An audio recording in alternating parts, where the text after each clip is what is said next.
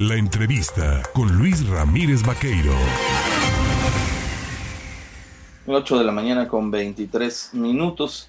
Este fin de semana se ha desarrollado, pues ya lo, sabe usted, esta consulta eh, popular para eh, pues revocar el mandato al presidente de la República sobre el desarrollo de la misma. Yo le agradezco, por supuesto, al vocal ejecutivo de la Junta Local del Instituto Nacional Electoral en el estado de Veracruz, a Josué Cervantes Martínez, el tomarnos el teléfono esta mañana. Consejero, ¿cómo está? Muy buenos días.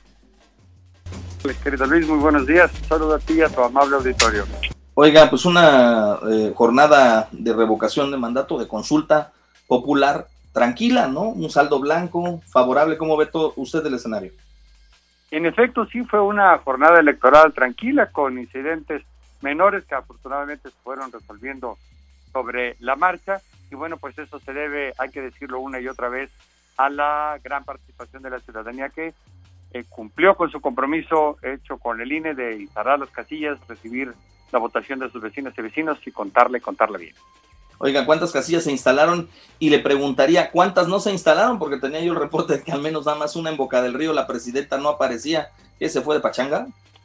Eh, pues bueno, no conocemos los pormenores de la situación. De hecho, hay una denuncia interpuesta de por medio y por lo tanto no podría eh, poder exponer eh, mayor cosa, pero en realidad al final del día fueron instaladas las 3.679 casillas aprobadas en su oportunidad, sí se lograron instalar, esta última que se menciona de Boca del Río, ya alrededor de las 3, 4 de la tarde, sin embargo, bueno, pues se hizo el esfuerzo, se instaló, se recibió la votación que alcanzó a admitirse en ese espacio y en ese sentido tenemos la totalidad de las casillas del Estado de Veracruz instaladas y hoy la paquetería correspondiente ya duerme en las, en las bodegas de los consejos distritales del INE.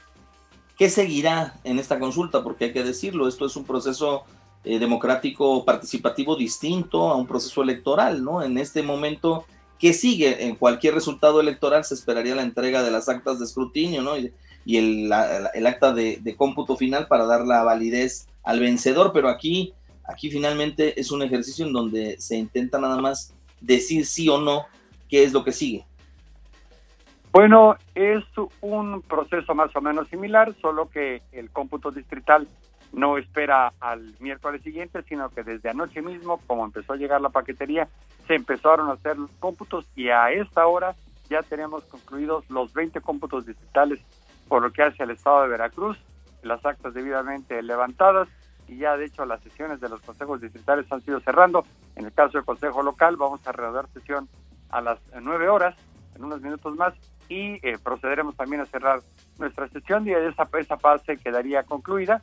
Viene un periodo de posibles impugnaciones, así lo prevé la ley, son cuatro días y si las hubiere, bueno, se remitirán eh, las actuaciones al, al Tribunal Electoral del Poder Judicial de la Federación y en caso de que no sea así, eh, bueno, pues o si las hay, una vez que el tribunal resuelva la última impugnación, no solo de Veracruz, si es que lo hubiera, sino del país, procederá a calificar la validez de la elección y a dar los resultados finales.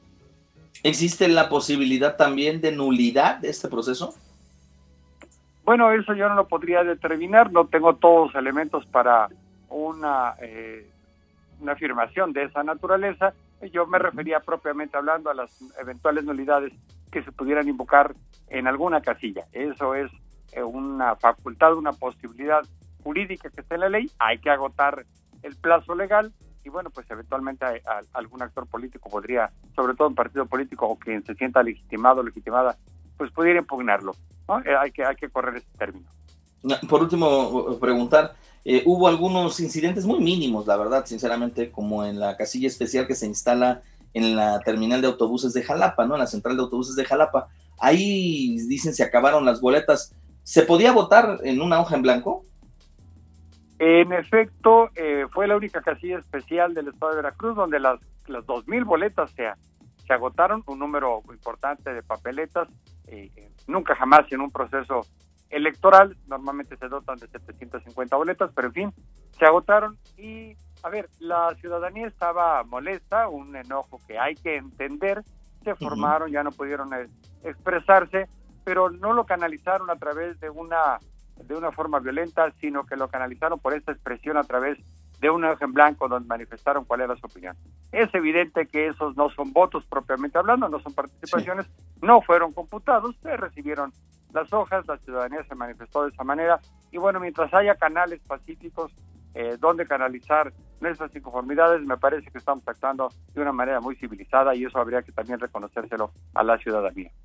Este proceso permitió pues em, demostrar que el Instituto Nacional Electoral es fuerte, es autónomo y que es el baluarte de la democracia. Pues el Instituto Nacional Electoral tiene su fortaleza precisamente en la ciudadanía. Eh, como lo dije en el mensaje de un servidor el día de ayer al iniciar la sesión del Consejo Local, pues el INE hace la parte técnica operativa de aprobar las casillas, integrarlas y demás, pero es la ciudadanía, propiamente hablando la ciudadanía, la que finalmente instala la casilla, recibe los votos, los cuenta, y han sido muchos y muchos, muchos procesos electorales en los últimos 30 años con cientos de miles, yo diría millones de personas que han estado en las casillas, que saben cómo se hace una elección, cómo se reciben los votos, cómo se cuentan, y eso es cultura política del más alto nivel. La ciudadanía es el mejor testigo del trabajo institucional porque lo hace la propia ciudadanía, más allá del trabajo técnico operativo de, la propia institución. Pues yo le agradezco, por supuesto, al vocal ejecutivo de la Junta Local del Instituto Nacional Electoral, José Cervantes Martínez, el tomarnos el teléfono, platicar sobre este proceso de revocación, esta consulta popular de revocación de mandato y por supuesto que seguiremos en contacto. Le mando un abrazo y muchas gracias. Gracias a ti, querido Luis. Un abrazo también. Gracias, ahí tiene usted pues los resultados. Los puede usted consultar en la plataforma del INE.